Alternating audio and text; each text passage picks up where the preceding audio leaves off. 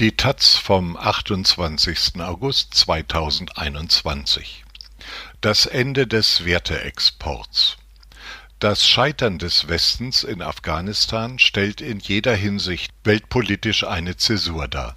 Von Herfried Münkler Offensichtlich ging es dem Westen in Afghanistan nicht wesentlich um wirtschaftliche oder geopolitische Interessen, wie einige Kritiker des Einsatzes gemeint haben sonst hätte man sich nicht so ohne weiteres zum Rückzug entschlossen. Dass man sich bei dessen Folgen verschätzte, ist auch nicht anzunehmen. Der US-Geheimdienst ist in den Analysen, auf die sich jetzt alle berufen, davon ausgegangen, das bestehende Regime werde sich in Kabul nur drei bis neun Monate behaupten können. Der Westen hat der aufgerüsteten afghanischen Armee nicht zugetraut, sich erfolgreich gegen die Taliban zu behaupten. Die Entscheidung zum Truppenabzug war die Entscheidung, Afghanistan aufzugeben.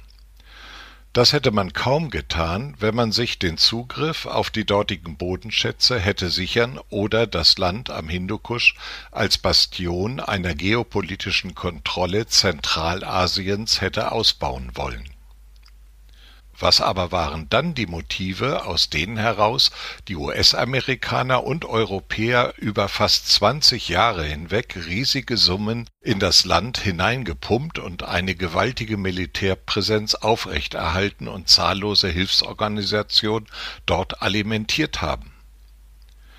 Die Terrorbekämpfung allein kann es kaum gewesen sein, denn die dortigen Al-Qaida-Basen waren schnell zerschlagen, so dass man, wäre es allein um sie gegangen, spätestens 2003 hätte abziehen können Zweifellos hätte man auch danach dafür sorgen müssen, dass sie nicht erneut aufgebaut werden, aber das hätte man, wie das auch in den pakistanischen Stammesgebieten der Fall war, mit einer Kombination aus Späh- und Kampfdrohnen sowie dem gelegentlichen Einsatz von Spezialkommandos sehr viel einfacher und billiger haben können auf diese Weise wird man wohl auch reagieren, falls sich in Afghanistan erneut international agierende Terrorgruppen etablieren sollten. Letztlich bleibt bei der Motivsuche nur die Verbindung von Regime Change und Nation Building, die dem westlichen Agieren zugrunde lag also die politische, gesellschaftliche und mentale Umgestaltung der afghanischen Gesellschaft die aus den Fesseln von islamistischer Ideologie und bäuerlichen Traditionen befreit werden sollte.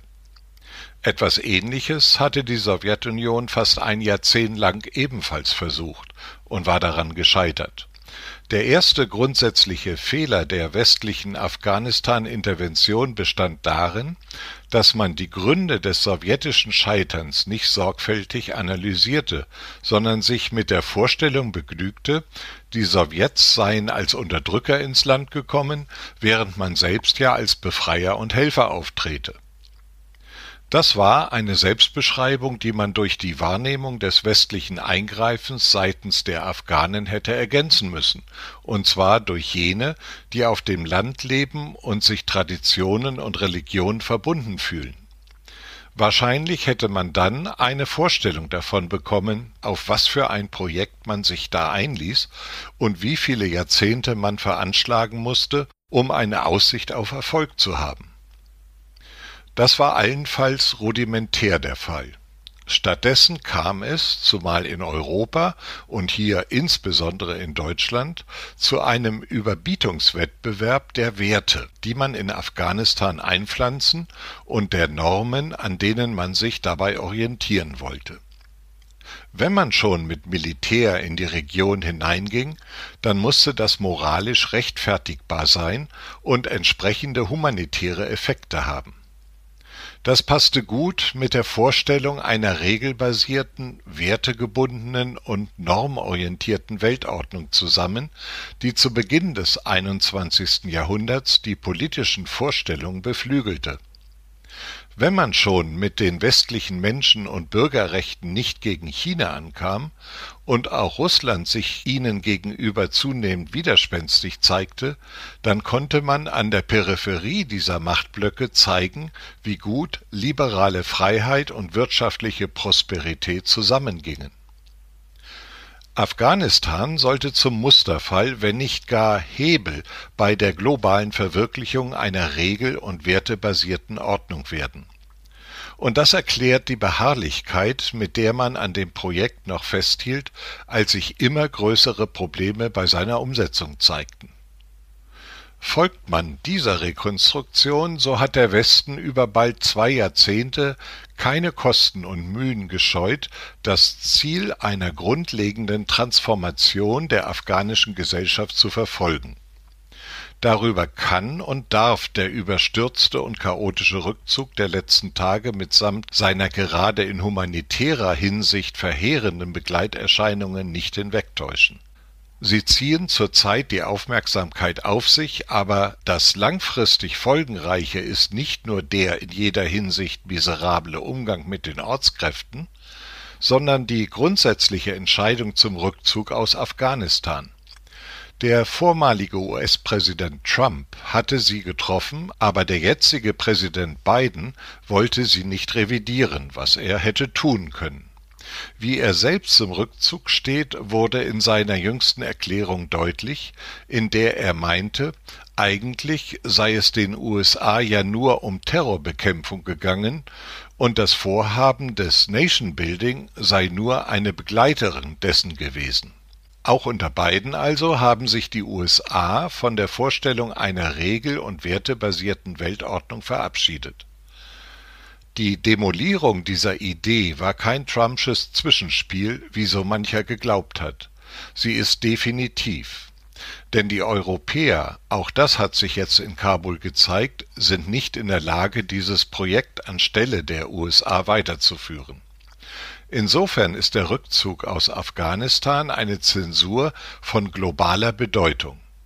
Der Rückzug des Westens, des Militärs und der Hilfsorganisationen ist nicht nur einer aus dem Land am Hindukusch, sondern auch ein Abschied von der globalen Ordnungsidee, die weiter zu verfolgen zu teuer kommt und zu viele Kräfte bindet.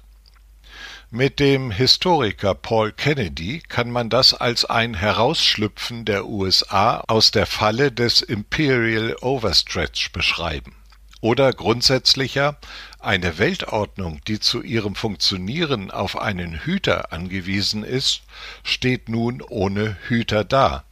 Die Vereinten Nationen sind dafür zu schwach, zumal sie in allen wichtigen Fragen politisch gelähmt sind.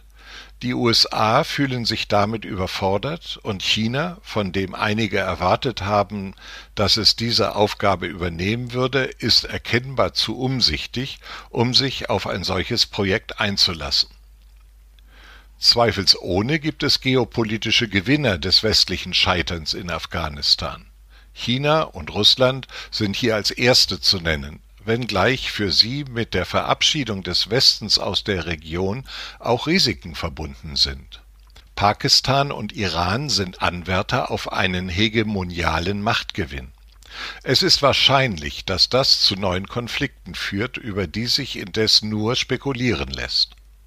Was man jetzt aber schon konstatieren kann, sind Kompromisslinien zwischen China bzw. Russland zu den in Afghanistan siegreichen Taliban.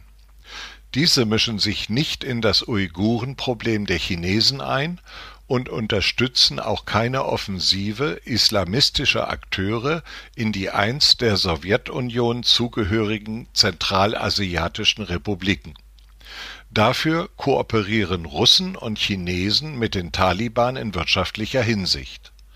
Darauf sind diese dringend angewiesen. Russland und China verzichten aber auf einen menschen- und bürgerrechtlichen Werteexport und lassen die Taliban ungestört ihr Emirat errichten.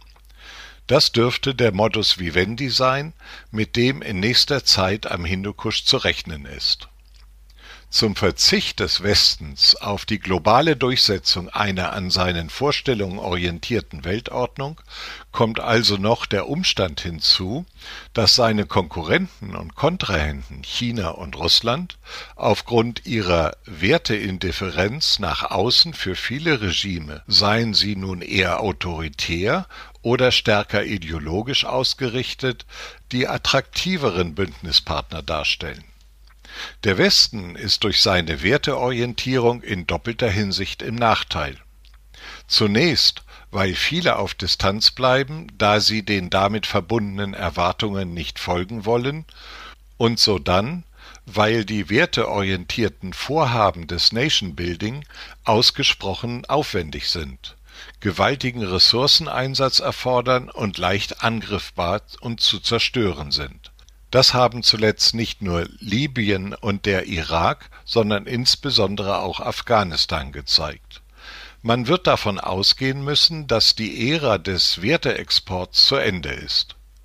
Die Erwartungen in eine regelbasierte globale Ordnung lassen sich nur noch unter Minimalbedingungen aufrechterhalten.